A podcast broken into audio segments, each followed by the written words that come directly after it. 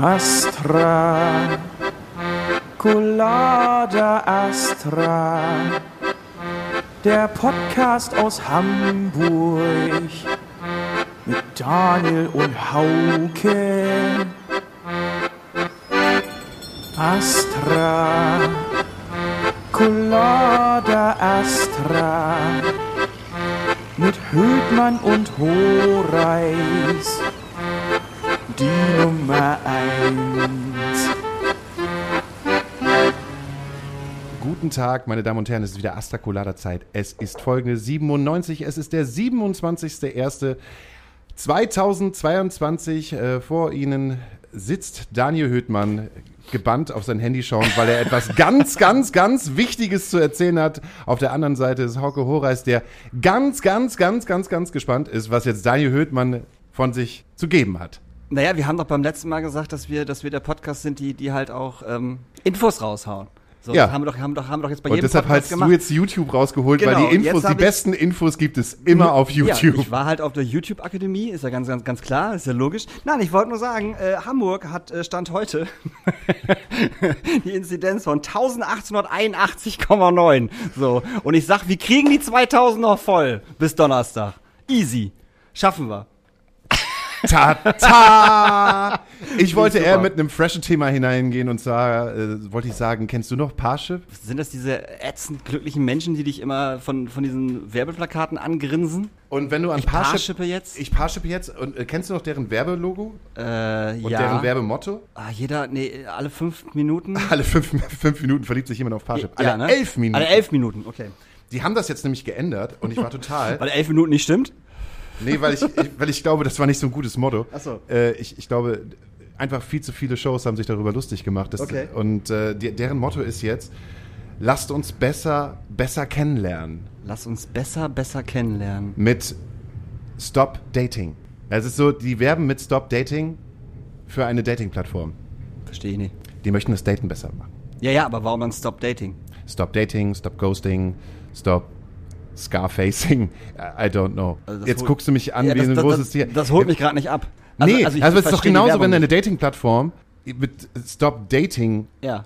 ähm, wirbt, ist Ja. es so, als wenn BMW jetzt sagt, äh, Stop Driving. Ja, das wäre so ungefähr, als würde Tinder sagen, Stop fucking. Richtig. Und Verstehe ich nicht. Ist ja auch in Ordnung. Aber finde ich gut, dass sie es geändert haben nach, äh, ich weiß nicht wie viele Jahren die diesen 11-Minuten-Slogan hatten. Den hatten sie ja wirklich lang genug.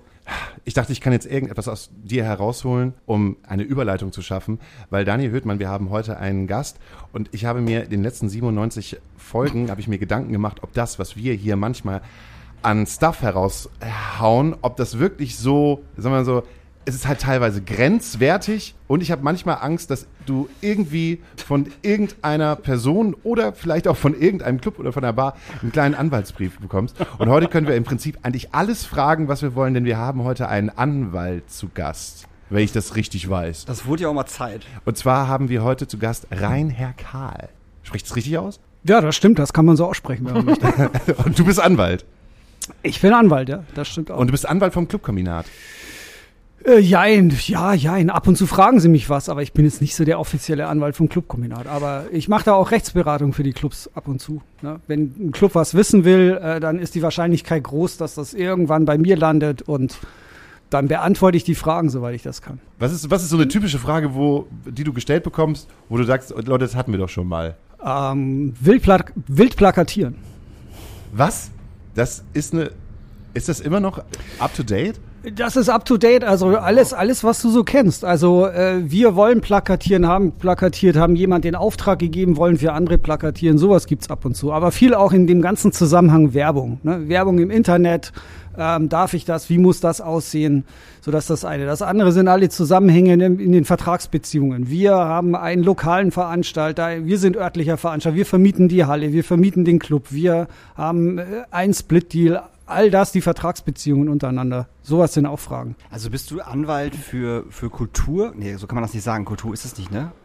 Also ja, schon, es ist immer. Es, es, gibt, es gibt im Englischen gibt es so einen überkandidelten Begriff, da nennt man das Entertainment Law. Ah. Ne? Äh, also ich bin Fachanwalt auch für Urban Medienrecht, also das heißt, alles, was so in diesem Bereich rechte Medien, Kultur reinfällt. Und ich bin innerhalb dieses Spektrums ziemlich stark, sag ich mal, äh, oder ich tue mich ziemlich viel in dem Bereich Musik um. Ne? So, es gibt andere, die arbeiten eher für Film, manche ja auch, was weiß ich, so Presserecht. Das fällt alles unter diesen weiten Bereich, ist ja riesengroß. Ne? Was kenne ich mich aus? Die Spezialprobleme im Arbeitsrecht am Theater, aber auch dafür gibt es Leute, die dann, was, mehr in die Richtung gehen. Mhm. Bei mir ist Musik das große Thema. Veranstaltungen. Wenn Daniel Höhtmann jetzt in einem öffentlichen Podcast, ich nehme jetzt mal so ein Beispiel, sagen wir, ich denke mir jetzt eine Bar aus, die heißt Bazille mhm. und die ist in äh, der Schanze und äh, die verhalten sich Daniels Meinung jetzt nicht so den Corona-Regeln like. Und sie tun es auch wirklich nicht. Und Daniel sagt dann in diesem öffentlichen Podcast zum Beispiel, die können sich doch mal alle gefickt legen oder Gott, wie kann man so dumm sein? Ist das von der Kunstfreiheit gedeckt oder kann man ihn dafür belangen eigentlich? Ja, man könnte ihn belangen, aber da er hier unter falschem Namen auftritt, wird das schwierig, ihn irgendwie ranzukriegen. Ne? Das heißt, man müsste sozusagen eine. Man müsste seinen Namen kennen erstmal. So. Achso, eine, eine, eine, ah, es ist eine Kunstperson sozusagen. Ja. Daniel Hüttmann ist eine Kunstperson. Interessant. Das heißt jetzt nicht, dass ich das jetzt weitermachen würde oder, oder das verschärfen würde, aber es ist auf jeden Fall interessant zu wissen. Dass wir eine Kunstperson eigentlich sein müssen. Aber ist es, äh, ist denn, kannst du trotz gleichem Namen eine Kunstperson sein? Mhm, klar, du kannst sie ja abgrenzen davon. Aber der gleiche Name wäre etwas dämlich, oder? Ähm, sag ich mal, wenn du dir den bürgerlichen Namen als Kunstnamen gibst, ist es kein äh, Künstlername. okay. Aber was wäre denn hier von der Kunstfreiheit gedeckt? Gar wenn, nichts. Äh, gar nichts. Überhaupt also, nichts. Also wenn, wenn wir etwas sagen, was jetzt unter Beleidigung fällt, könnte man uns sozusagen belangen über eine bestimmte Person beziehungsweise auch über eine bestimmte Einrichtung. Jetzt kommt die typische Antwort des Anwalts, und es kommt drauf an. Ne? äh, natürlich natürlich kommt es auf den Zusammenhang an. Ähm, erinnert euch alle an, äh, das ging jetzt nicht um Kunstfreiheit, aber um ein Urteil, das ja doch ziemlich umstritten war, als Renate Kühners nämlich gegen äh, Brachialbeleidigungen im Internet vorgegangen ist und das Landgericht Berlin tatsächlich 80, 90 Prozent dafür von nicht der Kunstfreiheit gedeckt hielt, aber die hielt das für eine politische Äußerung, für eine Meinung, die man haben kann. Man muss abgrenzen, Beleidigung, Meinungen. Und da haben sich doch ziemlich viele gewundert. Äh, nachträglich wurde das auch korrigiert, das Urteil zum Teil. Aber ihr seht, dass das immer doch eine eine Frage ist. Ich kann äh, jemanden beleidigen, man nennt das dann juristisch eine Schmähkritik. Das heißt, mir kommt es nur darauf an, den, an, dem anderen eine reinzuwürgen. Mhm. Ich kann aber auch ziemlich krasse politische Meinungen äußern, ne, wo die politische Meinung und die Meinungsfreiheit im Vordergrund steht und dann sieht es wieder anders aus. Also man muss sich wirklich dann immer den einzelnen Fall angucken. Und das Beispiel, das du gebildet hast, ist ja so, dahin, so hingeschmissen, dass da müsste man ein bisschen Fleisch anknochen, dann könnte man es wahrscheinlich beantworten. Mhm. Aber als Anwalt muss ich immer sagen, es kommt auf den Einzelfall an, weil wenn ich es pauschal beantworte, wer kommt dann noch zu mir und äh, gibt mir Kohle dafür, dass ich den Einzelfall beantworte? das ist richtig. Das ist richtig. Nee, das Beispiel war äh, im, im, im, äh, nach dem ersten Lockdown, wo die ersten Corona-Auflagen waren und äh, Clubs und halt auch äh, Bars äh, Auflagen hatten, wie es dürfen nur die und die und die Leute rein, die halt geboostert, genesen, wie auch immer sind, ähm, gab es das Problem, dass die hier in der, äh, in der Schanze sich ein Scheiß darum äh, geschert hat, ne? ob man jetzt getestet ist oder ob man nicht getestet ist.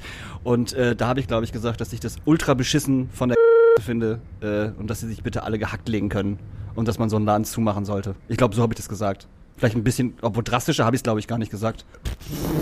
Ich weiß nicht. Ich denke also, mir dann, ich denke manchmal, manchmal setzt halt irgendwas bei dir aus, habe ich das Gefühl, und dann ist da so ein, so ein roter Faden und dann ist da einfach nur Wut und dann denke ich manchmal, ich weiß nicht, ob du gerade merkst, was ja, du ja. halt sagst. Ja, ja. Aber ich denke mir dann halt, wenn das richtig ist, dass das passiert ist, also wenn ich jetzt einfach sagen würde, hm. äh, ähm, ähm, die hat dies und das gemacht, obwohl die es nicht gemacht hat. So, das wäre eine andere Nummer, also würde ich jetzt denken, das würde ich auch nicht tun. Aber bei einer Sache, die faktisch auf de definitiv ja genauso passiert ist, darf man ja seine Meinung sagen und auch ruhig sagen, dass das total scheiße ist, was die da machen. Naja, ich will mal eine Gegenfrage stellen, wenn ich sage, äh, jetzt bin ich hier und die, die scheiß Astra-Stube stellt mir lauter blöde Fragen, äh, fühlt ihr euch persönlich dadurch angegriffen? Weil ich, ich spreche euch ja nicht jetzt persönlich an. Ja. Scheiß Astra-Stube. Geh mir total auf den Sack. Kommt dann Nicht mal einen Stuhl habe ich. Ey, Wird dann, wird, äh, äh, ja, wird, wird darauf ankommen, warum die Astra-Stube scheiße ist. Also wenn du das jetzt zum Beispiel sagst, wie mit dem Stuhl, würde ich sagen, Alter, wir haben dir gesagt, setz dich hin, du willst dich nicht hinsetzen. So, da würde ich mich nicht persönlich angegriffen fühlen. Überhaupt nicht. Oder, oder wenn jemand sagt so, ja, die Astra-Stube ist scheiße, ich habe da drei Konzerte gesehen, die waren halt voll kacke abgemischt, denke ich mir auch so, Alter, Ja, aber fuck? bist du die Astra-Strube? Beleidigung, du beleidigst immer einen Menschen. Darauf, darauf äh, kommt es an. Ne? Geschützt ist so die Ehre des, des, des Menschen. Jetzt kannst du natürlich sagen, na, du identifizierst dich damit und das kommt aufs Gleiche dabei raus. Aber du merkst schon die Unterschiede, die Feinheiten. All, Ja, ja. Alle kennen das Tucholsky, ne? alle Soldaten sind äh, Mörder. Ne? Bin ich jetzt davon betroffen, inwieweit?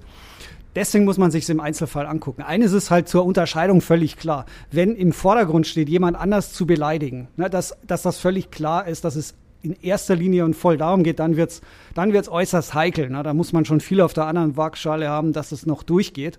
Das ist meistens Beleidigung und äh, das ist dann äh, strafbar und nicht gewollt. Wenn du aber deine Meinung sehr drastisch verpackst und die Meinung im Vordergrund steht, ja, dann kannst du damit durchkommen. Dann könnte ich damit durchkommen. Ich leg mich nicht fest, das merkt ihr schon. Nee, nee, nee, nee, auf finde ich super. Fall. Nee, Ist ja auch in ich Ordnung. So ist- total gut. So, so, ist, so ist das Recht. Aber trotzdem balancierst du manchmal, würde ich mal sagen, haarscharf auf der Rasierklinge. Ne? Das ist ein Drahtseilakt.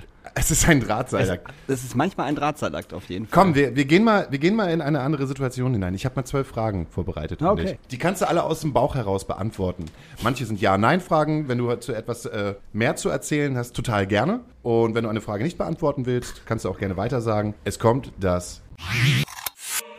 Das kleine Interview für zwischendurch. Meeresfrüchte erzeugen bei mir dieses Gefühl. Lecker. Dieses Gebäude auf der Reeperbahn erzeugt bei mir immer wieder dieses Gefühl, egal wie oft ich daran vorbeilaufe. Welches Gefühl, welches Gebäude? Die tanzenden Türme. Ich denke mir, die Türme sind schief. Law and Order oder Daredevil?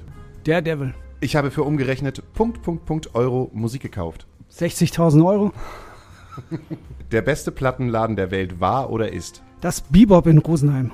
Fragt mich eine Touristin nach Tipps für einen Reeperbahnbummel, erzähle ich folgendes. Ich zeige meistens in die falsche Richtung, Richtung Altona.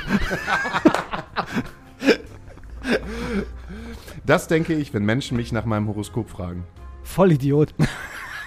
Aliens, das ist doch alles Mumpels oder ich bin gestern auch schon entführt worden. Interessiert mich nicht. Was würde mein 15-jähriges Ich von mir denken? Es würde mich nicht wiedererkennen. Zum Teil. Was würde ich meinem 15-jährigen Ich raten? Ähm, weniger Pickelcreme? Weiß ich nicht. Wenn ich- 15 Jahre, das ist jetzt ganz schwierig. Meine Tochter ist 14. Wenn die das irgendwann mal zufällig zu fassen kriegt, dann bin ich dran. Das ist schwierig. Ich glaube, ich würde einem 15-Jährigen von heutiger Sicht aus wenig Ratschläge erteilen. Wenn ich auf einer Party über eine legendäre Nacht spreche, dann über diese. Die Schwierigkeit ist, an die legendärsten Nächte habe ich nur noch teilweise Erinnerungen, aber ähm, meine eigene Hochzeit, Gerechtigkeit ist. ähm, Gleichheit. Ich habe dich natürlich hier auch eingeladen, weil ich mitbekommen habe, was du halt vorher gemacht hast, bevor du halt die äh, Schurken aus dem, Aus dem Musikbusiness. aus dem Musikbusiness raus, raus, rausgehauen hast, eingebuchtet hast. Du warst früher DJ. Ja, DJ, das hört also ich, ich war nicht hauptberuflich DJ, aber Nein. ich habe ich hab, ich hab doch mein ganzes Studium mit DJ-Kram verdient und ganz lange Platten aufgelegt. Mache ich bis heute ein bisschen. Wann hast du damit angefangen?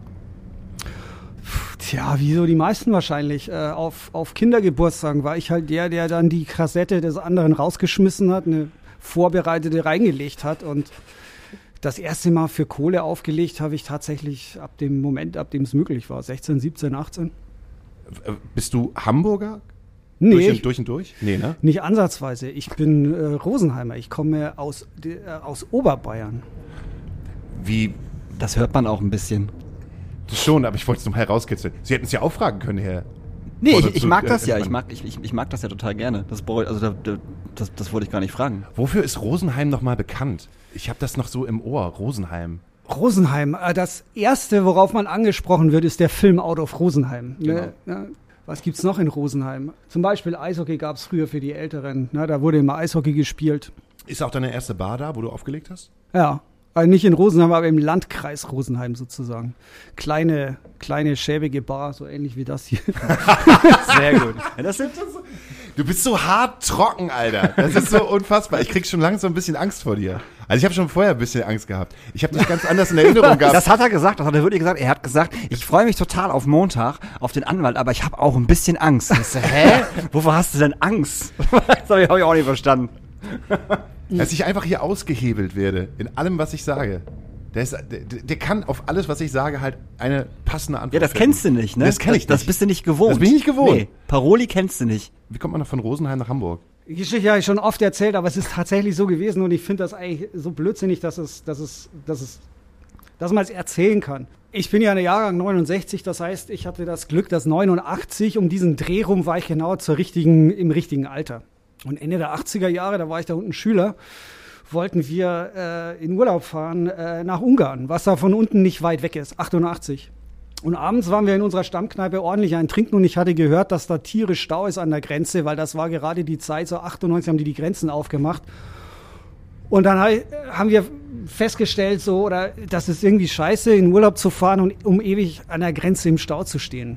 Und irgendwann waren wir betrunken genug, dass wir ein anderes Ziel uns ausgewählt haben und haben uns spontan für Ostfriesland entschieden. Von Rosenheim aus ist das meilenweit weg und da fährst du nicht hin. Aber mein Freund, mein bester Freund, sein Bruder hat in Hamburg Nautik studiert. Und Hamburg war für uns damals ein magischer Punkt wegen Hafenstraße, wegen FC St. Pauli auch tatsächlich. Und das war für uns, ne, je weiter man weg ist, desto größer strahlt das. Und damals war auch für alle, die Musik, musikaffin und links drauf waren, war Hamburg für mich, für einige interessanter als Berlin. Also den Bruder besuchen, ne, der da Nautik studiert hat. Und so kam ich so mit ungefähr 18, 19 das erste Mal nach Hamburg, das erste Mal auf St. Pauli und äh, habe damals relativ schnell entschlossen, dass es, wenn es geht, dass ich da mal hinziehen werde. Also ein komischer Zufall, aber das habe ich dann ziemlich konsequent in die Tat umgesetzt. Das heißt, als ich dann studiert habe, habe ich während des Studiums, ich habe erst in Erlangen studiert, bin ich dann nach Hamburg gewechselt. Also ich bin ganz bewusst nach Hamburg, aber eigentlich nach St. Pauli gezogen, weil mich das halt angezogen hat. Also hast einfach dein Herz verloren. Schon. Kann An man schon so den- an sagen. Kann man schon so sagen. Ihr müsst euch das vorstellen, wenn du in so einer Kleinstadt wie Rosenheim unterwegs bist und so zu dieser Minderheit an linken komischen Vögeln gehörst. Wir reden jetzt von den 80er Jahren. Ähm, dann ist diese Begegnung mit sowas wie St. Pauli ist natürlich eine wahnsinnige Befreiung. Ne? Klar. Kiffen in Kneipen, Leute sehen so aus, wie man selbst aussieht. Man wird nicht angesprochen und genervt. Man kann plötzlich einfach normal sein, Mhm. ne? so wie man das selbst empfindet. Hättest du dich damals als Punk bezeichnet? Oder warst Nicht du ansatzweise. Ich gehörte eher zur schwarz gekleideten, Steine schmeißenden autonomen Minderheit. Du bist dann auch relativ schnell in den Bars gelandet, oder? Ich habe mitbekommen, dass du mit, mit zu den ersten DJs von Rosis gehört hast. Kann man das so sagen? ja, ja, ich war, ich war der, der das angefangen hat. Da. Ach Quatsch. Ja. Du, du warst der allererste. Ich war der allererste, ja. Du bist da hingegangen, hast gesagt, Rosi, was dir hier fehlt, Musikbox raus, ich rein, Platten rauf, Party geht los. Genau so. Tatsächlich. Also Rosis, auch das ist, ein- das ist, als ich das erste Mal in Hamburg war, an, am ersten Tag, äh, der Bruder von meinem Freund, der, der kannte da Rosis, da sind wir da hingegangen und damals war das eine Kneipe, in der ein paar Leute rumsaßen. Shanghai Guts war so eine Band, die es immer noch gibt, ab und zu in der Doppelschicht noch auftritt, also so ein paar die ersten Musiker, die ganzen Geschichten, das war für mich auch sehr beeindruckend, plötzlich einer Rosi gegenüberzustehen, die mit Tony Sheridan verheiratet war. So. Und ähm, danach bin ich, bevor ich nach Hamburg gezogen bin, immer wieder in Hamburg gewesen, um meinen Freund zu besuchen. Ich hatte dann auch meine Freundin in Kiel und bin ich immer bei Rosis gelandet. So wurde das von Anfang an so mein Stammladen, aber da hat keiner aufgelegt. Und als ich nach Hamburg gezogen bin, brauchte ich einen Job. Und ich habe in Erlangen im Laden aufgelegt. Ähm, Transfer hieß das. Und das war eine Kneipe mit DJ, der regelmäßig am Wochenende aufgelegt hatte. Ich war einer davon. Und das gab's so nicht in Hamburg. Es haben da ab und zu mal Leute aufgelegt, zum Beispiel im, im Sorgenbrecher. Also wir reden jetzt von 1992, ne? also schon eine Zeit her. Und dann habe ich halt Rosi das vorgeschlagen, dass ich, äh, ich habe gegenüber äh, Hein Heuer gewohnt und habe gesagt, pass auf, ich trage meine Plattenspieler rüber und Mischpult habe ich auch. Du brauchst nur ein langes Kabel kaufen, das kostet nichts, aber das kaufst du gefälligst selbst. Und dann haben wir das Kabel von der Anlage rüber an den Tisch, dort wo er heute noch steht. Also früher, jahrelang haben wir den Tisch nur quergestellt. Ich habe auch, ich habe auch erst mal mindestens ein Jahr oder zwei, habe ich meine, Scha jeden, jeden Freitag, ich habe immer freitags aufgelegt, habe ich meine scheiß Anlage darüber geschleppt. Und so ging das los. Und dann war Rosis der erste Laden, der regelmäßig so als Kneipe, obwohl es kein Club war oder da war nichts mit Tanzen, äh, einen DJ hatte. Wie gesagt, 92 war das. Ach krass, nicht nur erster DJ beim Rosis, sondern auch erster DJ auf dem Hamburger Berg. Nee, das, das, das stimmt nicht. Es gab schon zum Beispiel im Sorgenbrecher hat ab und zu jemand aufgelegt. Roschinskis kam, glaube ich, dann danach. Die hatten auch ab und zu jemanden. Aber es gab halt keinen Laden, bei dem du wusstest, wenn ich da hingehe, wird immer ein DJ da sein. Das waren für, im Sorgenbrecher war das damals auch so ein besonderer Abend. Das hat mal jemand gemacht. Das gab so mal hier, mal da. So. Aber Rosis war definitiv der erste Laden, dann damit, der damit angefangen hat. Bei uns steht immer ein DJ, obwohl wir eine Kneipe sind. Was hast du damals aufgelegt? Ich habe am Anfang mich diesem Laden mehr oder weniger angepasst, was ja auch irgendwie passte. Und dann ging das so langsam weiter. Das war halt alles so in Richtung äh, so Rock, Garagenrock, sowas in die Richtung. Was, was da funktioniert. Blues, damals hat noch Vince Weber da aufgelegt, also so in diese Richtung. Soul, da fing es natürlich auch mit Soul schon an, weil ich das auch Soul, Funk und so. Aber ihr müsst euch das so vorstellen, Du, äh, Rosi hat natürlich darauf geachtet, so wie bei jedem DJ, dass du die Leute nicht rauskegelst. Ne? Und ich habe es auch immer so verstanden, wenn du so eine Art Resident-DJ bist, dein Job ist, dass die Leute da bleiben und was trinken und nicht, dass du dich da selbst verwirklichst.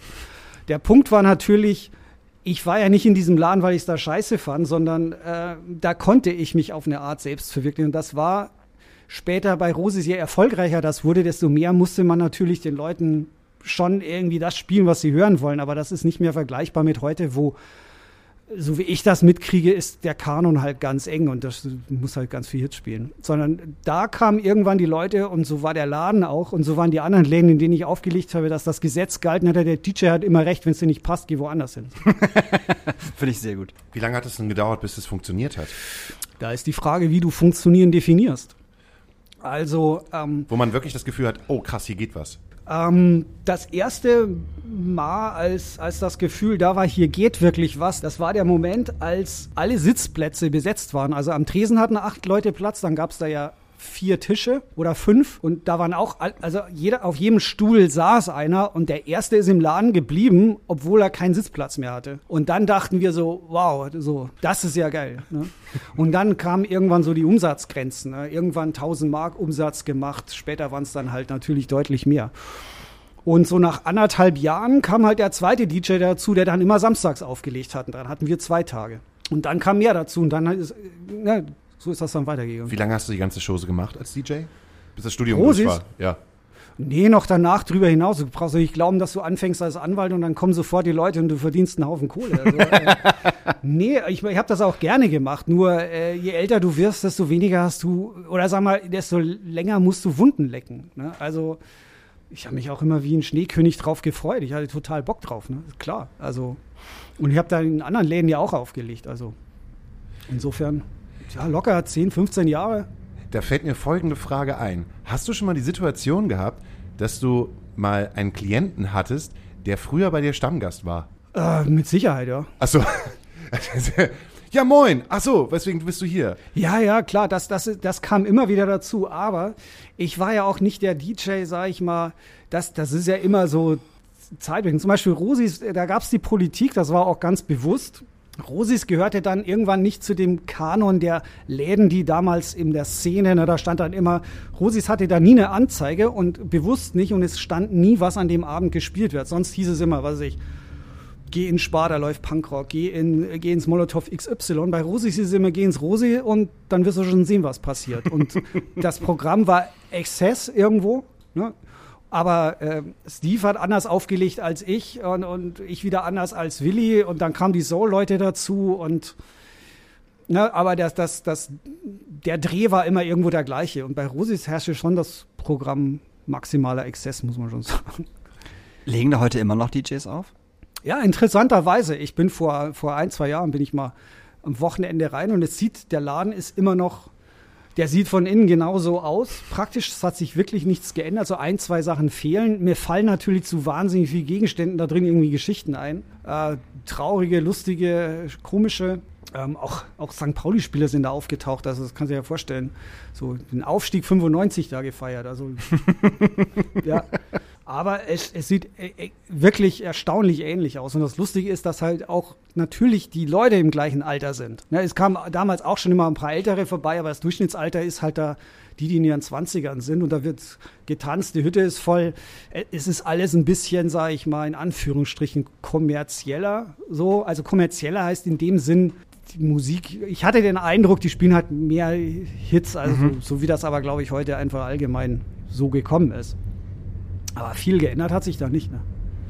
Die Leute trinken scheinbar weniger und geraucht wird auch weniger. Ja, es wird vor allen Dingen weniger geraucht. Die Kids sind halt bewusster mit ihrem Körper. Die gehen halt eher dann äh, ins- Saufen vorher und Gehen dann trinken ins McFit, ja. Trinken dann weniger im, im, im, in, in, der, in der Bar. Ach, ich glaub, Ja, das- aber es fing damals schon an. ne? Äh, Das fing damals schon an, äh, zum Beispiel Molotow, da ja auch aufgelegt und da war dann der Umsatz teilweise wirklich scheiße, weil der, die Hütte total voll. Wir hatten am Abend 300, 400 Leute, ne, die bei einer Kapazität von 200 oder sowas, da kannst du dir vorstellen, was da durchgeschleust Ja, wird. ja. Aber die zahlen halt ein bisschen Eintritt. Und dann wunderst du dich, dass du keinen Umsatz hast, ne, weil die sich halt den ganzen Abend an, an der Cola festhalten. So. Und das ist für einen Laden halt doof. Und das Ja. war das für Rosi natürlich das Schöne am Rosis. Da war halt, äh, da bist du reingegangen und hinterher, wenn du pleite warst, bist du wieder rausgegangen. Bist du immer noch auf dem Kiez zu Hause? ich wohne immer noch, ähm, nicht auf dem Kiez, würde ich sagen, aber ich wohne zwischen Reeperbahn und Elbe, so an der St. Pauli-Kirche. Und du kannst dir auch nicht vorstellen, das wieder zu verlassen, oder? Doch, kann ich mir vorstellen, äh, aber äh, ich fühle mich da sehr wohl. Ich glaube, ich gehöre zu den wenigen, die irgendwie. Irgendjemand, ich glaube, das war Rocco, der mal gesagt hat, es, es ist ganz abgefahren, ich habe die Stadt überhaupt nicht verlassen, aber um mich rum irgendwie hat sich die ganze Stadt verändert. Also ich wohne jetzt gefühlt in einer anderen Stadt. Und damit meine ich so die Gentrifizierung. Das Haus, in dem ich wohne, als ich eingezogen bin, war da eine jugoslawische Familie, eine türkische Familie, zwei Inder wohnten oben und heute äh, wohnen halt eine Familie mit zwei Kindern und ich bin, der Anwalt wohnt da drin und gegenüber wohnt, äh, ja, wir reden jetzt hier von mitten äh, St. Pauli, wir reden äh, wirklich St. Pauli Süd, was in den 90ern heftig war. Ne? Da gab es noch Bavaria-Eck und solche Läden. Das hat sich natürlich geändert. Ne? Die Preise sind ganz anders. Deswegen ist das Viertel mir, mit mir altersgerecht mitgewachsen. Aber gehst du noch einmal auf dem Wochenende über das Viertel rüber und denkst dir so, äh, ja, irgendwie nicht mehr so? Oder äh, ist noch etwas da, was dich da daran hält? Auf jeden Fall. Ich wundere. Ich meine, ich bin ja, ich bin da zu Hause seit fast 30 Jahren. Das heißt, ich kenne Leute, die ich seit, äh, was weiß ich, ewigen Zeiten kenne, die meine Nachbarn gegenüber, mit denen, also viele, die auf St. Pauli bei uns auf der Ecke wohnen, die wohnen da schon lange. Mit denen verbinden mich lange Geschichten. Gegenüber, was weiß ich, ähm, ich habe auf seinem 40. Geburtstag aufgelegt und ich weiß noch, dass ich mir dachte, scheiße, so alt bist du, jetzt musst du schon auf 40-jährigen Geburtstag auflegen. Der wird, der wird nächstes Jahr 60, ne? Also, und was aber schon immer so war, äh, das war, glaube ich, noch nie anders, wenn du St. Pauli Süd wohnst, ist eigentlich die Reeperbahn, da gehst du am Wochenende eigentlich nicht drüber. Du hast ja deine Läden auf der Südseite, also Komet und du kannst einmal so ums Karree gehen, Gun Club, Komet, wenn, wenn du sowas magst. Corgi gibt's leider nicht mehr, ähm, Rafen und so. Also könnte man dich da abends immer noch antreffen im Kometen. Oh, äh, in Kometen war ich tatsächlich äh, erst vor zwei Wochen, aber vorher ein Jahr nicht. Aber das ist natürlich Corona-bedingt ist jetzt zurzeit alles komisch. Ich gehe bei Weitem nicht mehr so oft aus wie früher. Das ist aber altersbedingt, würde ich sagen, irgendwie eher normal. Aber ich, ich gehe schon noch aus, klar.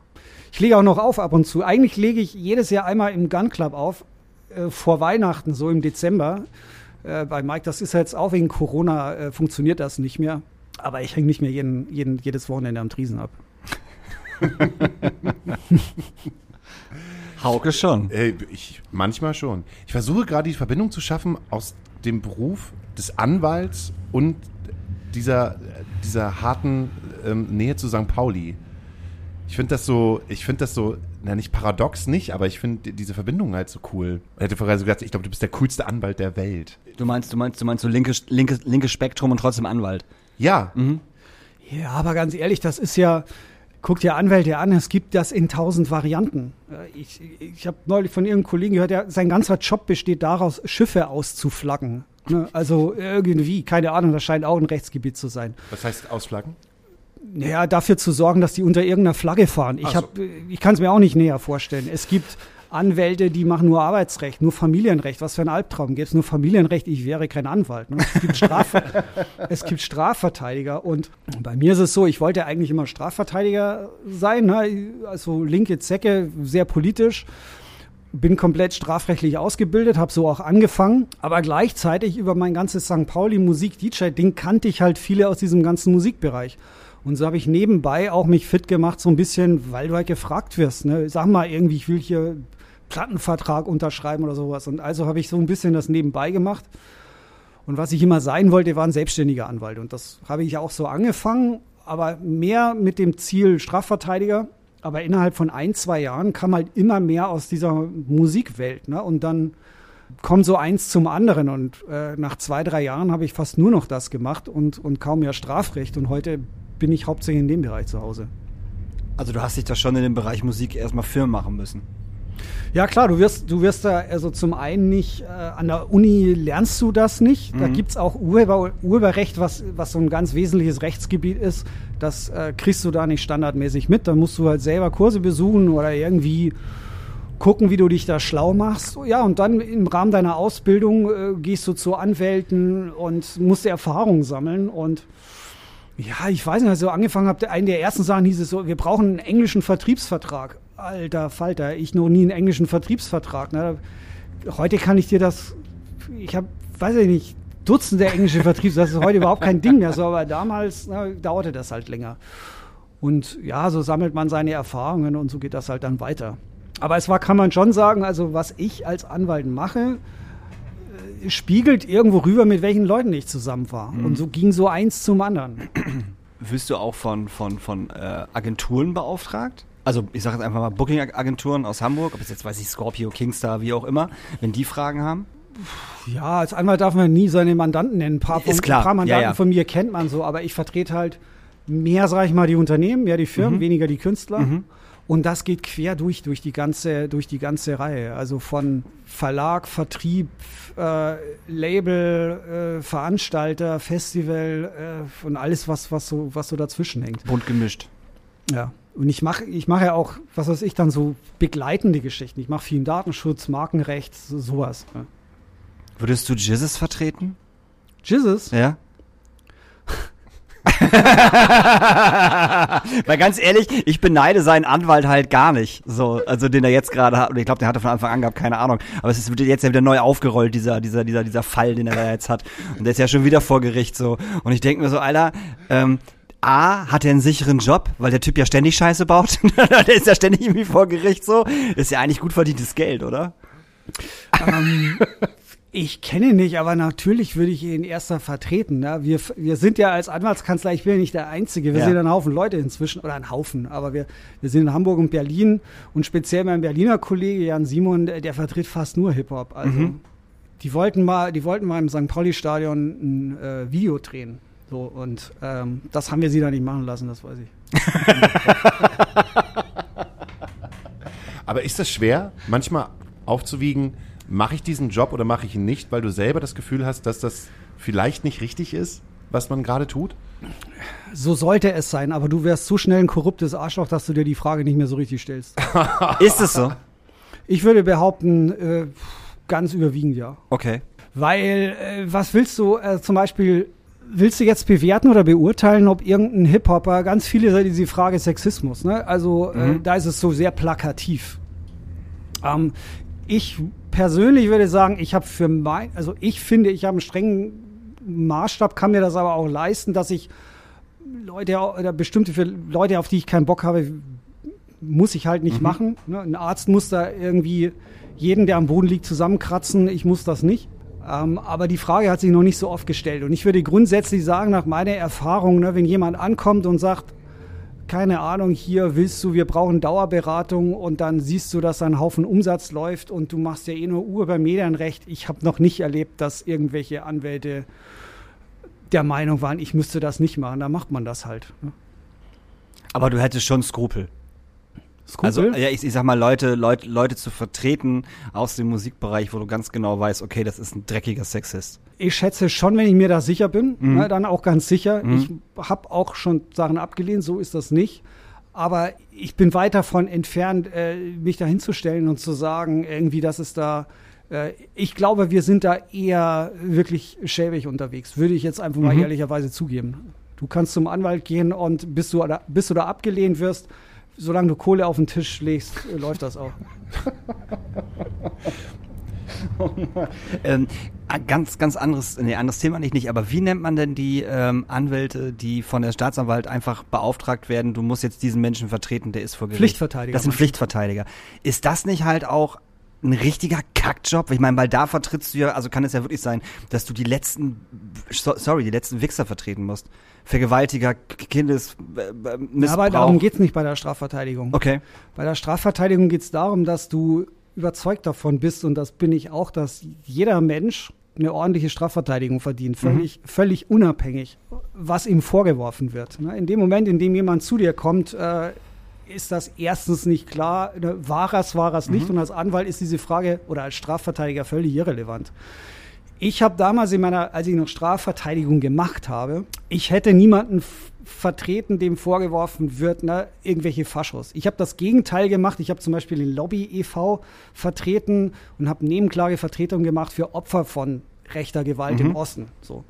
Daher kenne ich die ganzen kleinen Käfer zum Beispiel. Äh, die kenne ich immer verbunden mit irgendeiner fiesen Geschichte. Ja. So von den Amtsgerichten, weil da irgendjemandem die Zähne ausgeschlagen wurden oder sowas. Und ich würde einen Fascho nicht vertreten, weil ich könnte meinen Job auch nicht, dem könnte ich keine vernünftige Verteidigung angedeihen, ich könnte das nicht. So, also würde ich da die Finger davon lassen. Aber ich bin überzeugt davon, dass völlig klar, jeder Mensch, dem irgendwas vorgeworfen ist, wird der verdient eine ordentliche Vertretung, eine anwaltliche. Und das ist äh, ein wichtiges Prinzip und das muss gemacht werden. Das sehe ich im Übrigen auch so. Hatten wir schon mal das Thema, finde ich auch. Hatten wir schon, ja.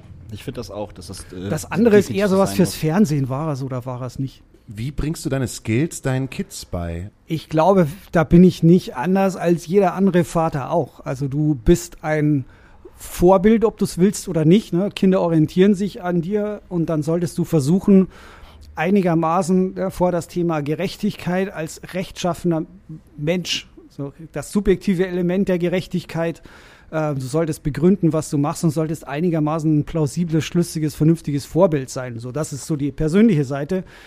Das andere Ding, was in meinen Beruf reinspielt, ist natürlich, denke ich, offensichtlich, das ist alles, was mit Nutzung und Internet und, sage ich mal, Abschöpfen von Daten zu tun hat und Datenschutz. Da versuche ich natürlich schon meiner Tochter ein bisschen von dem zu vermitteln, was ich weiß, wobei äh, ich das Gefühl habe, dass das, äh, da kann ja auch den Mond anheulen.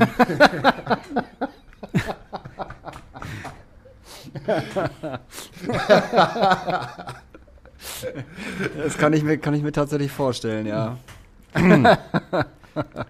Was, welchen Ratschlag würdest du einem 15-Jährigen geben? Du hast nämlich Ich- vorher ich hab- ich hab du, weißt, mal- du bist doch selber Vater. Du weißt, wie. Nee, ich bin kein Vater. Ich, Nee? bin, nur, ich bin nur Onkel. Ich Ja, bin dann nur Onkel. Also ja, ich habe ich hab eine Situation gehabt, eine Situation gehabt, wo ich versucht habe, Instagram zu erklären und äh, einer jungen Person gesagt habe, es ist vielleicht doch nicht so gut, die und die Fotos mit weniger Haut auf Instagram zu packen, weil es ist dann halt einfach im Netz.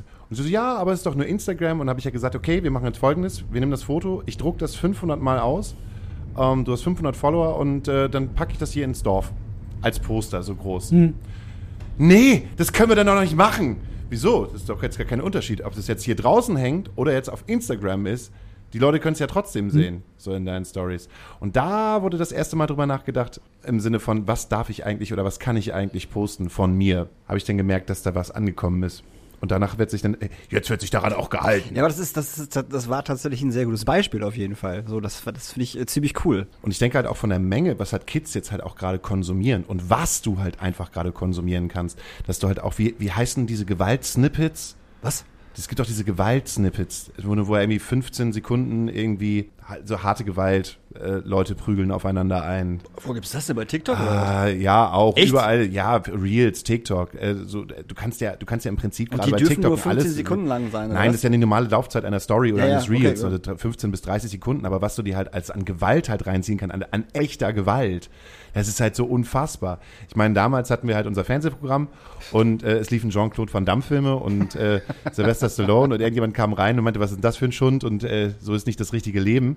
Aber jetzt hast du halt auf deinem Handy jederzeit die Möglichkeit, äh, raufzugucken, wie sich irgendjemand in Thailand von fünf anderen Typen halt hart zusammenschlagen lässt und äh, denkst so, ja, cool, guck mal, wie der zusammengetreten worden ist.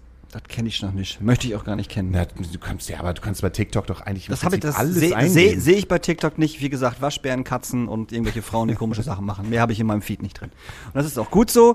Und äh, das und ganz viele Querdenker momentan aus Hamburg. Das ist total krass. Jetzt am Wochenende war ja in Barmbek und in Munzburg war ja die große äh, Querdenker-Demo, weil die ja nicht mehr äh, in, äh, in der Stadt durften, zu, zur Kunsthalle hin. Haben sie die ganzen Bums nach Barmbek und nach Munzburg äh, tatsächlich verfrachtet. In Barmbek waren 2000 Leute, in Munzburg irgendwie 1,5 oder so, richtig ekelhaft.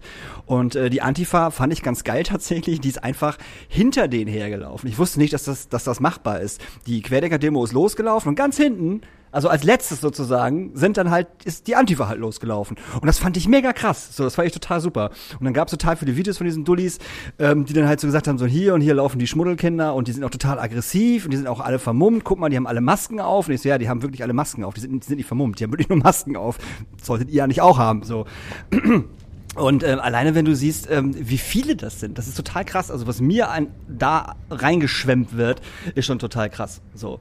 Und äh, also in Barmbek war am Wochenende äh, richtig, richtig was los. Und die hatten auch wahnsinnig tolle, sorry, wenn ich jetzt aus dem Thema raus bin, aber die hatten wahnsinnig äh, tolle Ordner. Das waren alles dreckige Neonazis. Kein Scherz. Der Sänger von Kate Kate Kategorie C war mit dabei als Ordner für die Querdenker-Demo.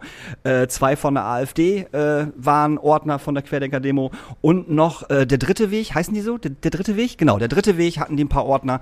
Und ähm, die waren auch alle sehr martialisch, muss ich sagen. So, äh, die hatten halt äh, diese typischen, Spring also äh, hohe Schuhe, schwarze Jacke, schwarze Hose und diese, wie nennt man diese Handschuhe? Diese Prügelhandschuhe, die so ein bisschen äh, gepolstert sind. Also Sicherheitshandschuhe. Ja, so Sicherheitshandschuhe sind. Ja, Handschuhe. genau. Und die hatten die halt alle so. Und, das, und Leute, die das gefilmt haben, haben dann gesagt so, zum Glück haben wir so tolle Securities hier und haben halt immer so auf die Leute drauf gezeigt. Und die Antifa Hamburg war natürlich auch da und hat natürlich dann Bilder von den Leuten gemacht und gesagt so, das ist der, das ist der, das ist der, das ist der. Also zählt uns bitte nicht, dass ihr nicht mit Nazis mitläuft. Ihr habt, ihr habt sie sogar in eurer scheiß Orga. So. Und das musst du dir mal reinziehen. Und das habe ich dann mehrfach kommentiert bei TikTok, so, ey, so, ihr lauft halt mit Nazis, ihr könnt nicht mehr sagen, ihr lauft nicht mit Nazis, so. Und dann so, nee, das sind ganz normale Leute, die da mitlaufen. Nee, Mann! So, ihr habt hier einen Scheißsänger von einer rechtsradikalen Kackband, erzähl mir doch keinen Kack. Hier ist AfD, dritter Weg, wo, was, was ist denn los bei euch? Die schnallen das einfach gar nicht. Die blenden das komplett aus. Es wird in diesen Videos immer nur gesagt, so, das sind alles ganz normale Bürger, hier Frau und Kind und Mutter und keine Ahnung, und alle laufen schön mit so. Aber die Ordner sind alles dreck- dreckige Nazis. Das ist unfuck, das ist wirklich, das ist Wahnsinn. Siehst du, und genau wenn er sich so in Rage geredet hat, passieren die Sachen, wo ich manchmal denke, das könnte irgendwo mal nach hinten losgehen. Ja, es kann doch nicht sein. Die können doch nicht sagen, nein, wir laufen nicht mit Nazis. Wo seht ihr denn hier Nazis? Und du stehst da und sagst so, ja, hier, da, euer Ordner. Und der da vorne auch. Und der da vorne auch. Und die Gruppe da vorne ist vom dritten Weg, Alter. Und die haben ein Schild, wo drauf steht Corona 1933. Wo leben wir denn hier? Also mal ganz ehrlich. Es, es, ey, wenn ich da mitlaufen würde, also jetzt bei der Gegendemo oder irgendwo am Straßenrand stehen, wo die würden mir vorbeilaufen, ich würde ausrasten, wirklich, ich würde wirklich ausrasten. Ich darf da auch nicht hin, ich darf da wirklich nicht hin. Wenn ich da hingehen würde, würde ich, ich würde ich würd mich prügeln wahrscheinlich mit den Leuten, ohne Flachs. Jetzt rastet er aus. Das ist Ey, geil, oder? Da kriege ich, da krieg ich wirklich, da kriege ich Hass. Das, das funktioniert nicht. Und dann diese Selbstverständlichkeit, da ist auch so eine TikTokerin, die ist vielleicht 8, 17 oder 16, die geht auch auf diese Demos und macht dann halt so schöne Bilder von den ganzen Familien, die mitlaufen und interviewt die auch. Ja, warum lauft ihr denn mit? Ja, nicht mit unseren Kindern hier. Nee, nee, nee, nee, die werden nicht geimpft. Ja, komm, bla. Und dann am Ende immer so, ja, und das, das ist die Gegendemonstration. Ich weiß gar nicht, warum sind die denn so aggressiv und warum, warum, warum beleidigen die uns denn die ganze Zeit? Ja, weil ihr Wichser seid. Darum beleidigen die euch. Ganz normal. So. Aber da gibt's so viele von, von diesen Leuten, die das machen. So. Und die, die Antifa wird halt immer als, als, als die Schmuddelkinder hingestellt. Und halt, halt auch immer die Antifa, als wenn es ein Verein wäre, was ich auch total geil finde. So, ja, die Antifa, der Verein. Alter, die Antifa ist kein Verein. Ein, verdammt nochmal. Und auch keine, keine, keine, weiß ich nicht, äh, äh, Bildung oder irgendwas. Antifaschismus, ihr Pappnasen. So, was ist los bei euch? Die, die schnallen das nicht. Die sind dumm, wirklich. Die schnallen das nicht. Aber es sind halt immer die Schmuddelkinder, die damit laufen. So. Und die wundern sich ehrlich, warum die angeschrien werden. Wirklich, die wundern sich wirklich. Da laufen Leute mit, mit diesem Judenstern rum, wo ungeimpft draufsteht. Und die wundern sich, warum die angeschrien werden. Ey, den, den gehört das Bein gestellt, Alter. Und das Ding abgerissen. So, sorry, das war's jetzt. Muss ich Yo, mal. give it to the motherfucker. Ey, ich sag mir jedes Wochen, ich sag mir jedes Wochenende so, ey, ich muss da mit, ich muss da hin und so, ne? Und im Nachhinein bin ich immer super froh, dass ich nicht dahin gegangen bin, weil ich wirklich, ich könnte mich dann nicht mehr beherrschen. Ja, klar. Ich könnte mich dann nicht mehr beherrschen. Das wird nicht funktionieren. Könnt ihr euch noch an die Zeit erinnern, wo 2016 die AfD eine Anti-Merkel-Demo gemacht hat und äh, es waren 30 oder 35 AfD-Mitglieder in Hamburg nur? Ja, ja, ja, ja, ja, ja. Und äh, Da- jetzt, ja- jetzt, Janus- jetzt hat, man wird, man wird, glaube ich, ein bisschen unterwandert gerade. Hamburg hat so lange in dieser geilen, geilen kleinen linken Glocke gelebt und jetzt merkt man auf einmal, das Ding wird unterwandert. Es trauen sich gerade so viele Nazis nach Hamburg. Das ist unfassbar. Ja, das ist richtig, aber ich glaube auch einfach, also irgendjemand hat ja ganz, ganz gut, ganz gut äh, unter so einem unter so einem Post geschrieben, hat gesagt, so, naja, unsere Leute sind sind gerade entweder alle beim Boostern oder bei ihrer zweiten Impfung oder denken einfach, nee, es ist gerade einfach nicht die Zeit, auf die Straße zu gehen mit so vielen Menschen. Und das fand ich einen sehr schönen Post und ich glaube, dass ähm, das sagt es auch so ein bisschen. So, ich glaube einfach, ähm, dass die Leute ähm, gerade nicht auf die Straße gehen, weil sie denken so, ey, wir haben halt eine scheiß Pandemie, Omikron haut uns gerade hier alle aus dem Leben. Ich glaube nicht, dass das so eine gute Idee ist, wenn wir hier mit 15.000 Leuten auf die Straße gehen. Hamburg könnte mit 15.000 Leuten auf die Straße gehen, haben wir ja damals gesehen. So, ne? Ähm, das wurde ja auch von den, du, du meinst die Demo von den Clubkindern damals, wo auch Janis Fahl mitgemacht hat. Ja, genau. So. Und ich glaube halt auch, wenn, wenn, wenn, wenn sowas nochmal richtig groß gemacht wird und, und da äh, alle mitmachen, würde man auch auf jeden Fall mehr als irgendwie, weiß ich, 500 Antifaschisten kriegen, die auf die Straße gehen. Definitiv. So. Dafür ist Hamburg laut und bunt genug. Aber ich glaube einfach, dass die sich gerade sagen, nee, ich finde nicht, dass das jetzt gerade ähm, der richtige Ort ist und dass man das oder die, die richtige, richtige Zeit ist. Und vielleicht sollte man diesen Leuten auch einfach gar nicht so viel Aufmerksamkeit schenken. Das wäre vielleicht auch mal ein Plan. Das ist ein schwieriges Thema. Ja, ist es, auf jeden Fall. Sollte man diesen Leuten Aufmerksamkeit schenken oder eher nicht? Wen meinst du jetzt mit diesen Leuten? Äh, die, ja, die Querdenker-Dullis. Die Querdenker tun. Ja, oder, oder Impfgegner, Querdenker-Dullis, Esoterik-Fuzis, die halt mit diesen Nazis rumlaufen. So, ich weiß nicht, wie ich sie sonst nennen soll. Ehrlich gesagt würde ich glaube sagen, nein, aber ich, ich, ich würde jetzt da nicht so ausrasten, weil da sind einige Unbedarfte definitiv dabei. Also, und ey, Absolut. Wie, viele kriegst du mit, die wirklich angenervt sind von der Politik aus den letzten zwei Jahren, aber die auch keine Möglichkeit haben, die sich natürlich nicht auf so eine Demo begeben, begeben würden jetzt so, aber dann irgendwo da in diesem Dilemma hocken. Ne? Ich bin nicht dafür, aber so Protest kommt für mich auch nicht in die Frage, was mache ich jetzt so? Also das ist, ich bin froh, wenn die, wenn die ganze Chose vorbei ist. Ey, ich auch so. Aber genau wie du sagst, dieses, dieses Unterwandern, äh, so der dritte Weg und auch jetzt auf einmal wieder die AfD, dass die da wieder so, so, so, so hart mitspielt, ähm, die zecken sich da jetzt halt rein. So. Und dann zecken die sich halt nicht als, als äh, Mitdemo-Läufer ein, sondern machen wir doch mal hier euren, äh, äh, ähm, euren Ordner-Scheiß hier. Ist doch super, wir kennen uns doch aus. Linke Zecken können wir, können wir verprügeln, wenn die euch nerven. Das ist überhaupt kein Problem. Das, das kriegen wir hin. Das haben wir gelernt. So, weißt du? So, Das ist halt, ne? Das ist halt, das ist halt nicht geil. Und dann halt ausgerechnet auch noch, auch noch, auch noch irgendwie im Barmbek, Alter. Das haben die letzte Woche auch gemacht. In der Woche waren auch zwei Demos und äh, die sind halt durch, durch, durch Munzburg gelaufen und durch Barmbek gelaufen und keine Sau hat's interessiert. So, und dann frage ich mich so, okay, warum interessiert das denn ausgerechnet gerade in Barmbek oder, oder, oder in Munzburg niemanden? Weißt du, also wo sind denn die ganzen Leute aus, aus, aus Altona, aus Pauli, whatever, wenn sowas passiert? Ich meine, ich gehe aus Barmbek ja auch irgendwo auf eine Demo nach Altona oder nach Pauli, wenn irgendwas ist. Dann können die doch auch mal alle mal nach Barmbek kommen. Ja, wahrscheinlich aus dem gleichen Grund, warum du jetzt nicht auf der, dieser Demo Ja, wahrscheinlich. Demo Ja, gewesen bist, wahrscheinlich. Weil keiner da Bock drauf hat. Ja, wahrscheinlich. Keiner hat Bock auf So. die Leute Ja. und keiner hat Bock gerade sich zusammenzuschließen in einem großen Pulk von vielen Menschen, die sich alle anstecken können. Wenn sie es nicht sowieso schon gerade tun. Anstecken. Aber vielleicht ist es ja auch ganz gut, dass, äh, dass gar nicht so viele Gegendemonstranten sind, weil wenn man dann wieder sieht, wenn du halt wirklich jetzt, ich sag mal, einen ganz harten schwarzen Block in so einer Antifa-Demo hättest und, und die bei so einer Querdenker-Demo hinten herlaufen, kann es ja auch ganz schnell sein, dass dann wieder irgendwie Flaschen oder Steine fliegen und dann hat die Presse natürlich sofort wieder äh, den Boomern irgendwo, ne? Guck mal hier, die Linken machen hier wieder, wieder Stress und dann ist die andere Demo, die viel, viel schlimmer ist, sind erstmal die Guten. So. Und darum finde ich das gar nicht so schlecht, dass das nicht so viele sind und dass das auch nicht so ausartet in Stress mit der Polizei. Weil dann wird das halt wieder nur auf die, auf die Gegendemonstranten geschaut und nicht auf die, auf, auf, auf das wahre Problem. Rainer, bist du noch so politisch, wie du es früher einmal warst? Auf jeden Fall bin ich das. Ja, natürlich. Da haben, sie, da haben, sie, da haben sie vielleicht, sage ich mal, vielleicht bin ich milder geworden, äh, altersmilde oder so, weiß ich nicht, aber natürlich, ja. Gehst du dann auch manchmal noch mit? Ich, ich gehe noch manchmal mit, ja. aber das ist, ein, das ist ein hässliches Thema, das ist komplex und wir haben so viel geredet. Äh, ich bin etwas müde geworden, was diese, was diese Diskussion betrifft. Momentan ist es eher so das Umfeld, dass ich, dass ich viel dazugelernt habe und, und erstaunt bin teilweise, wie, wie, wie krass das manche Leute belastet, wie sie dann irgendwie ähm, auch zeigen, ne, mit ihren ganzen Sorgen, wie, das manches aus Leuten rauskitzelt. Ne? So, das finde ich schon.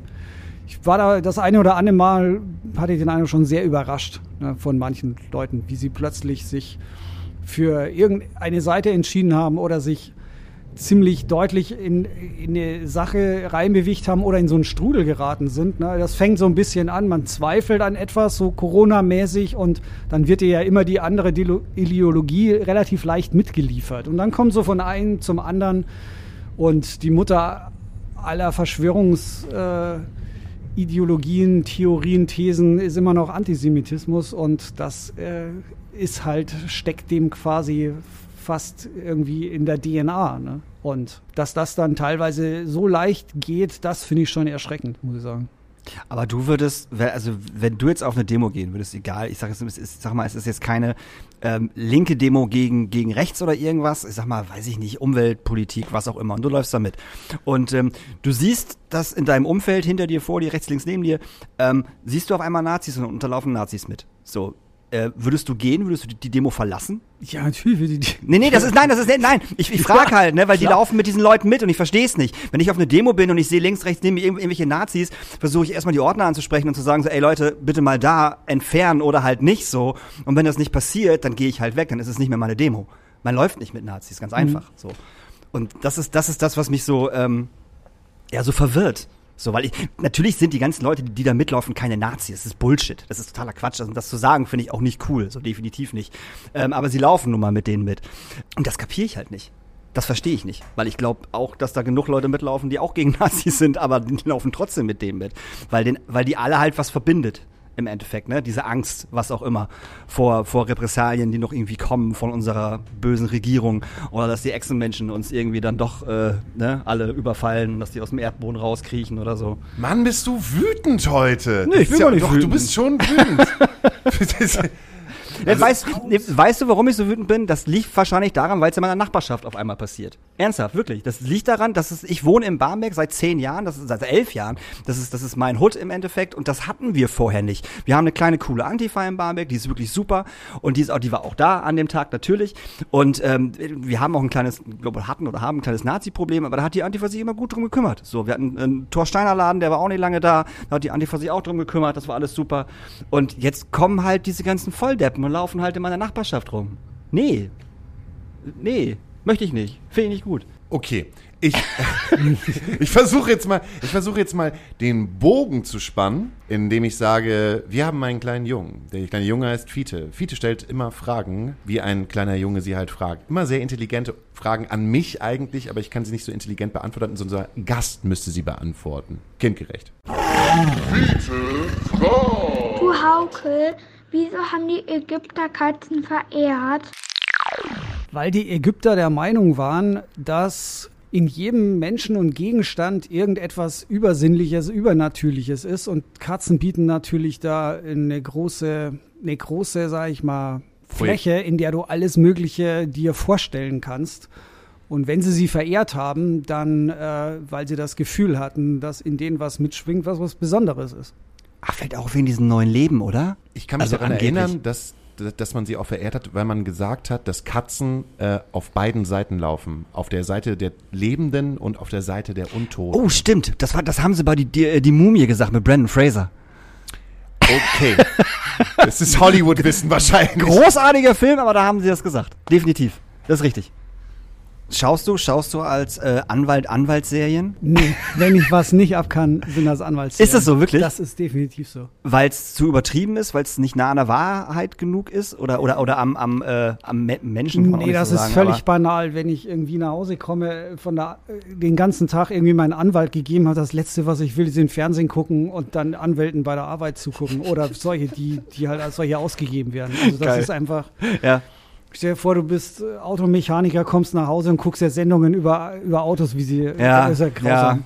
Stellt man sich das auch falsch vor? Hast du jemals irgendwie so ein Abschlussplädoyer gehalten, wo du halt, äh, gedacht hast, bam, jetzt habe ich das Ding aber richtig gerockt? Das, sowas gibt's ja eher nur im Strafrecht. Ne? Das ist das Einzige, wo du dich zum Schluss hinstellst und plädieren musst. Ne? Er spricht der Staatsanwalt und sagt, fasst den ganzen Sachverhalt zusammen und sagt, ich bin der Meinung, das muss so und so bestraft werden. Und dann kommt der Strafverteidiger und hält sein Plädoyer und versucht das anders darzustellen oder versucht seine Schlüsse zu ziehen. Und das habe ich natürlich schon gemacht als Strafverteidiger, als ich das noch gemacht habe. Aber das Jury-Ding gibt's nur in den USA. Das gibt's nicht nur in den USA, aber Okay. es gibt's in Deutschland nicht. In den USA Ja. gibt's das. Okay. Und das finde ich immer verrückt. Dass Das- zwölf Leute dafür verantwortlich sind, im Endeffekt äh, nach, ja, nach Beweislage zu entscheiden, äh, ob derjenige schuldig ist oder ob er nicht schuldig ist. Die eigentlich ja keine Ahnung vom Rechtssystem haben. Das ist egal, aber die Idee ist eigentlich nicht so schlecht. Ne? Okay.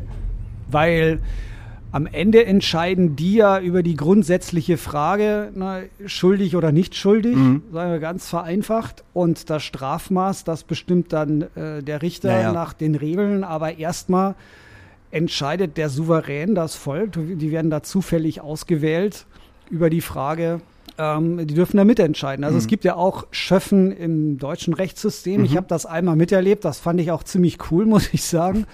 Da war ich halt Strafverteidiger, kam da hin und dann kam so ein, äh, so ein Typ, ein, ein Schwarzer, der quasi den Raum suchte und ähm, er sprach passabel Deutsch, nicht perfekt, also da merktest du, er ist kein, kein äh, offensichtlich nicht hier geboren und aufgewachsen, auf jeden Fall eher so ein Zuwanderer, aber halt, was weiß ich, deutscher Ausweis und äh, damit bist du Deutscher, so simpel ist das und dann kommst du in das System und dann hat er so rumgefragt und so, ich weiß nicht, ich muss hier irgendwo sein und der Richter, Moment mal, ich guck mal, ah, der Schöffe, alles klar, Sie sind hier Schöffe, Sie sind hier Richter, was, wo und so.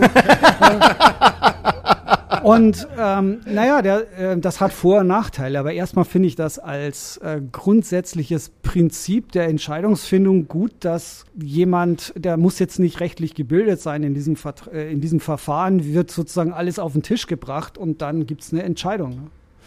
Und wieso solltet ihr beide das nicht sein? Ich finde, also ich finde das sau interessant auf jeden Fall. Also ich, wie Hat gesagt, Vor- und Nachteile. Ne? ja, ja, glaube ich sofort. Wie gesagt, ich bin ein großer Anwaltsserienfan, ich bin auch großer Fan von, von, von Filmen, wo, also von Gerichtsfilmen, so, wo es dann halt um ähm, Plädoyers geht am Ende und wie, ne, wie entscheidet sich die Jury? Im Endeffekt mein bestes Beispiel, die Jury, ne, so Megafilm, großartig, dieses, ich meine, dieses Schlussplädoyer ist ja der Hammer eigentlich. Und ähm, ich finde das schon sehr interessant, dass da halt irgendwie zwölf Leute sitzen, die sich alle A nicht kennen, B aus vollkommen unterschiedlichen Strukturen kommen, ob es jetzt beruflich ist oder ethnisch, vollkommen egal, die da zusammengewürfelt werden und die dann halt irgendwie entscheiden müssen, ob jemand äh, schuldig ist oder nicht. Ja, aber dann geht's ja auch ums Verkaufen. Dann geht's ja auch um einfach auch die Wahrheit zu verkaufen. Wie verkaufe ich gerade die Wahrheit oder die Unwahrheit so, dass zwölf Leute auf meiner Seite sind? Und ist das nicht gerade dann, also es fühlt sich für mich falsch an. Aber es ist das das heißt, so Gleiche. der, äh, im Prinzip ist doch der beste Verkäufer gewinnt. Ja, aber es ist ja dann, dann auch, das ist ja dann, nee, dann nicht auch unbedingt. so. Ne? Nein? Nee, es geht. Wahrheit ist, was ist denn Wahrheit? Was ist wir? Die objektive Wahrheit. Naja, ist ja ganz klar. Wahrheit ist. Äh, Ja, Person da fängt A- ja schon an, wer soll denn, wer soll denn die objektive Instanz sein? Am Ende des Tages äh, sammelst du, du sammelst Fakten, Tatsachen und dann musst du schon mal die Unterscheidung wissen, was ist denn überhaupt eine Tatsache? Ja, das merkst du ja gerade wieder bei diesem ganzen Corona-Geschwurbele. Na, jeder hat das Recht auf seine Meinung, aber eben nicht das Recht auf seine eigenen Tatsachen. Was ist eine Tatsache? Die Juristen sagen, Tatsachen sind all das, was dem Beweis zugänglich ist. Also ich kann zum Beispiel sagen, wenn heute die Sonne nicht scheint, ne, dann kann ich sagen, das ist eine Tatsache, dass der Himmel bedeckt war. Kann ich nachprüfen, irgendwie so. Und das sind halt die Regeln, die dann vor Gericht herrschen, die sehr genau beachtet werden, ähm, was ich überhaupt heranziehen kann. Und dann gibt's halt bestimmte Grundsätze. Ne? Ich muss dem Angeklagten beweisen, ne, dass er schuldig ist, nicht umgekehrt. Der muss sich nicht irgendwie hier freikaufen oder irgendwie versuchen zu beweisen, dass er unschuldig ist. Und das sind so Prinzipien im Strafprozess, die sehr wichtig sind, die sehr hochgehalten werden müssen, verteidigt werden müssen, die auch hoffentlich Bestand haben. Und auf der Grundlage kommst du zu einem Ergebnis und das Entscheidende ist ja am Ende des Tages soll Rechtsfrieden hergestellt werden. Nicht unbedingt Gerechtigkeit, sondern Rechtsfrieden, dass alle nach Hause gehen und damit leben können. Also, Als- dass ein Kompromiss geschlossen wird. Kein Kompromiss, kein Kompromiss, dass eine Entscheidung gefunden wird, die nach ähm, objektiv, objektiv in diesem Fall festgelegten Verfahrensregeln auf einer vernünftigen Grundlage zustande gekommen ist und mit der alle leben können. Ne? Dann geht das, dann geht das eben weiter. Zum Beispiel, als sie noch Früher war, waren Richter und Henker, das war sozusagen eine Person. Und das haben sie dann irgendwann getrennt. Ne? Michel Foucault ist ein Soziologe, ein Philosoph, der da ziemlich an diesem Thema gearbeitet hat. Das hat schon Sinn, ne? dass die Richter sagen, wir haben jetzt Recht gesprochen, aber gevierteilt wird er von jemand anders. Mit der schmutzigen Sache wollen wir nichts zu tun haben. Oder äh, dass du Leute in den Knast steckst und wenn sie da drin sind, na, da beschäftigt sich kein Staatsanwalt und Richter mehr, was da drin dann passiert. Also außer mit Strafvollzugsrecht oder sowas.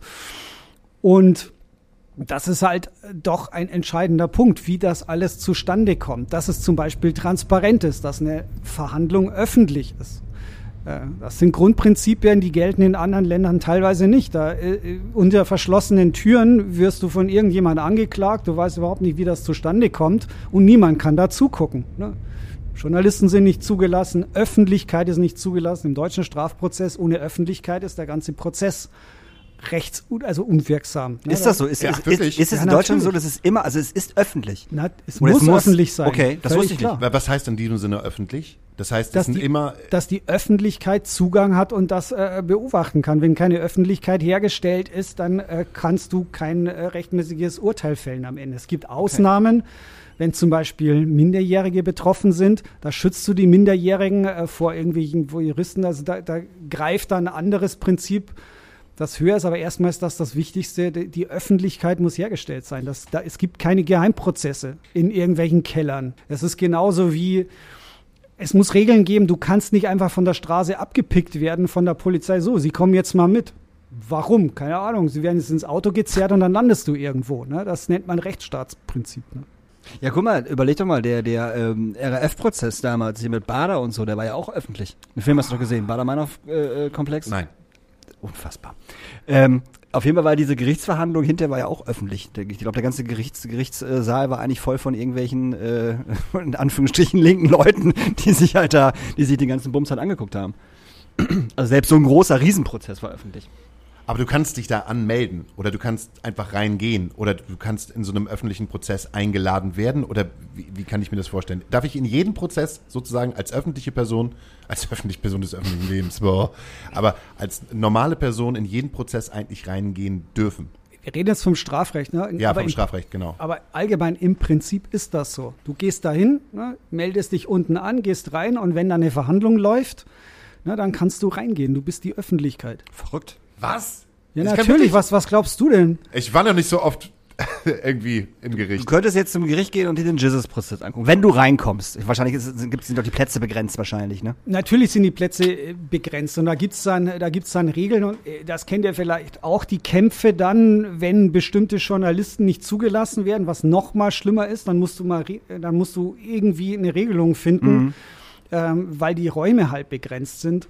Ähm, wenn du die RAF-Prozesse ansprichst, da haben sie ein eigenes Gebäude mehr oder weniger erschaffen und gebaut, um das Ganze äh, logistisch bewältigen zu können, dass du gleichzeitig Okay. die, die Sicherheits äh, äh, Fragen beantworten kannst. Ne? Der, ganze Prozess war natürlich extrem unter dem oder äh, lief unter dem Vorzeichen ab, dass man damit gerechnet hat, dass sie befreit werden und und so weiter.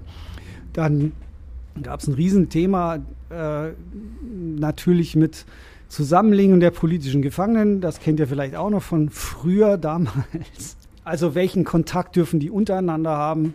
und so weiter. Genauso der Zugang von, von Anwälten oder dass Anwälte mit ihren Mandanten, dass die, dass die Kommunikation absolut geschützt ist.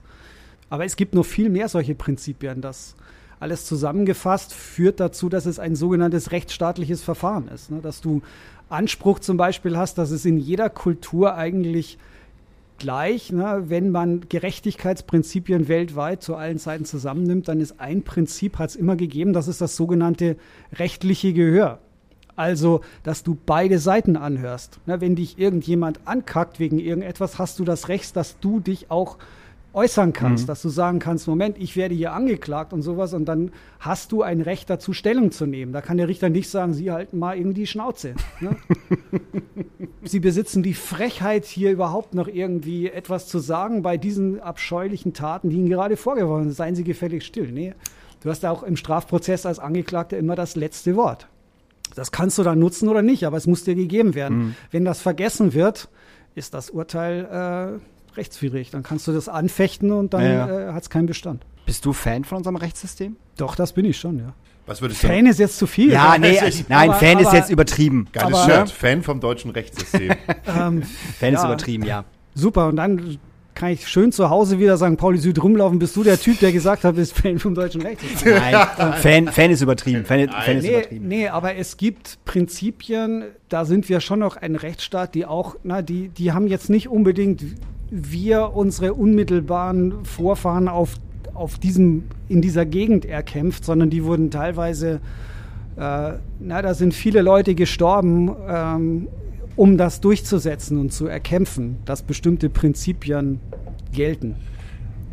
Aber gibt es Rechtssysteme in anderen Ländern, wo man als Anwalt auch mal so rüberschielt und denkt so, oh, das finde ich schon ein bisschen geiler als in Deutschland?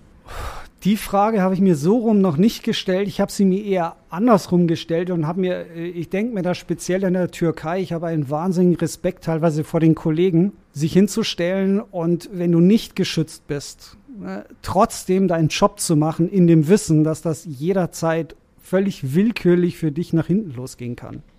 Es gibt natürlich x Beispiele dafür, in denen Anwälte, na, da, das geht bis hin, dass du halt eines Morgens nicht mehr aufwachst oder auf der Straße ähm, über einen Haufen äh, geknallt wirst. Also das ist, äh, das ist definitiv so. Ja. Und da muss ich sagen, habe ich den höchsten Respekt. Das gilt auch für Journalisten, ne?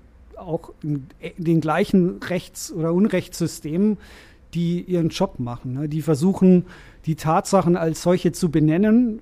Und genauso Anwälte, die sich hinstellen und sagen, diesem Menschen gehört, äh, äh, dem stelle ich mich an die Seite, in dem Wissen, dass ich mich mit einer übermächtigen, äh, unrechtmäßigen, sage ich mal, Staats- äh, oder, oder Regierung äh, damit mit Sicherheit nicht beliebt mache. Und die Folgen dafür zu tragen habe. Ich kann jeden Abend nach Hause gehen und mich bedroht niemand. Ne? Ja, sorry wegen dem Fan des deutschen Rechtssystems. Ich habe das gerade erst wieder, dann wirklich auch gecheckt, dass du ja auch eine Person bist. Die, also machst du dir manchmal Gedanken oder hast du manchmal Angst um dich als Person durch deinen Job? Nee, Gar nicht? nee, nicht. Hatte ich noch nie. Weil das ist mir so, das ist mir gerade erst bewusst geworden. Ja, Das ist vollkommen Fan schneiden wir auch raus. Das fand ich auch nicht geil. Nee, aber das kannst du auch einfach mal drin lassen, weil ich auch mal selber mal revidieren kann, dass ich halt was Falsches gesagt Nein, habe. ich habe das mit dem Fan gesagt. Ja, aber ich habe das immer mit dem T-Shirt gesagt. Ja, da, darum geht's. Ach ja. Es ging gerade nicht um dich, Hase. Fan ist ein bisschen echt hochgehängt, aber grundsätzlich, ähm, ich komme ja definitiv sagen wir, aus der extremen Linken, wenn man das so will. Und da haben wir das durchaus anders gesehen. Äh, ähm, ich habe auch äh, früher kleiner Ausflug als, als DJ in der F- Fachschaft, sage ich mal, Jura, Erlangen, wo ich auch mal studiert habe, auch, auch die schönen Slime-Songs dazu aufgelegt. Das war sehr lustig. ähm, auf, eine, auf, eine, auf, eine, auf der einen Seite ist das vielleicht ganz cool und ähm, man muss da immer ein wachsames Auge drauf haben. Aber grundsätzlich bin ich heute schon der Meinung, ähm, haben wir eher das Glück, dass wir hier doch in einem Rechtsstaat leben dürfen und auf der Speckseite der Welt zu Hause sind, sage ich mal. Unverdienterweise. Auch wieder Punkt. Obwohl ich gerade noch gedacht hatte, ähm, als du von der von damals gesprochen hast, war da niemals irgendjemand in der linken Szene, der gesagt hat, du Rainer, jetzt Anwalt? Das hätte ich jetzt aber nicht gedacht. So, von deinen Homies von damals. Meine Homies damals, nee, im Gegenteil, ich bin ja Anwalt geworden, um genau das zu machen. Deswegen wollte ich ja Strafverteidiger werden. es waren eher die anderen, die dachten, dass ausgerechnet du Vogel Jura studierst. Das war eher komisch. Ne? Äh, heute würde ich mir wünschen, dass viel mehr die von, heute ist es übrigens, glaube ich, tatsächlich so, aber äh, so meine Generation, wenn da irgendjemand links drauf war, da hat kein Mensch BWL studiert. Ne, das war irgendwie so, i, bäh. Ne? Äh, wenn, dann macht man irgendwie äh, opfert man sich, macht dann Jura oder es, ich kannte sogar Leute, die sind extra zum Bund gegangen, um an der Waffe ausgebildet zu werden für die Revolution und sowas. Ne? ähm, so Fantasien. Aber viel wichtiger wäre, dass vernünftige Leute ähm, Wirtschaft studieren und diese Zusammenhänge auch verstehen, um dann auch was verändern zu können, ne? auch in den Diskurs eingreifen können. Das ist schön, das ist richtig. Das finde ich auch gut. Ich würde es damit mit diesen letzten Worten halt zum Abschluss bringen. Ich wollte gerade sagen, das war ein sehr schönes das Schlusswort. Würde, würde ich auf jeden Fall sagen, war ein sehr schönes Schlussplädoyer. Ja. Und, es sei, es gibt eine Frage, die wir nicht gestellt haben, die du hättest beantworten wollen. Ähm, ihr habt mehr Fragen gestellt, als ich erwartet habe. Und äh, wir können ja nicht ewig weitermachen, aber meine Frage an euch, wieso macht ihr das hier überhaupt? 97 und was habt ihr euch für die hundertste Sendung ausgedacht? Wir machen das. Erstens, wir, wir haben angefangen, das für uns zu machen. Und äh, in der 97. Folge kann ich dir sagen, wir machen es immer noch für uns.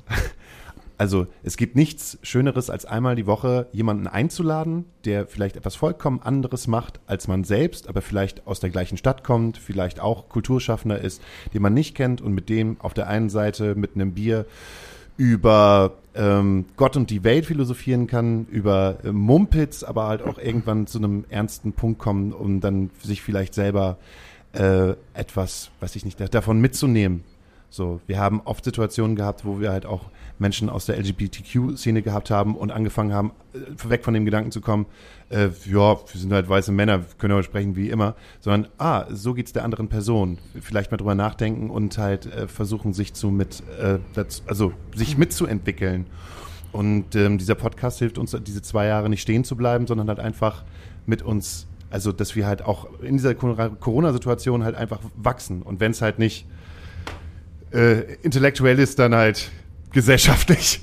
Keine Ahnung. Und für die hundertste laden wir uns seit Jörg Mechenbier ein von Love A. Und noch, ein- und noch, und noch irgendjemand. Auch jemand aus der linken noch. Szene und äh, Ja, auch jemand aus der linken Szene. aus Wenn, linken jetzt, wenn das jetzt jemand hören sollte und ihr habt jetzt die Gelegenheit, äh, irgendwie ein bisschen Werbung für euch zu machen, welche Podcasts ihr schon gemacht habt, würdet ihr empfehlen, dass ihr sagt, ey, passt mal auf, hört ihr mal Folge XYZ an, äh, das, das war, das ist gut gelaufen, das war spannend, da kriegst du mit, was wir hier so machen, wer wir sind und es ist eine tolle Sendung gewesen.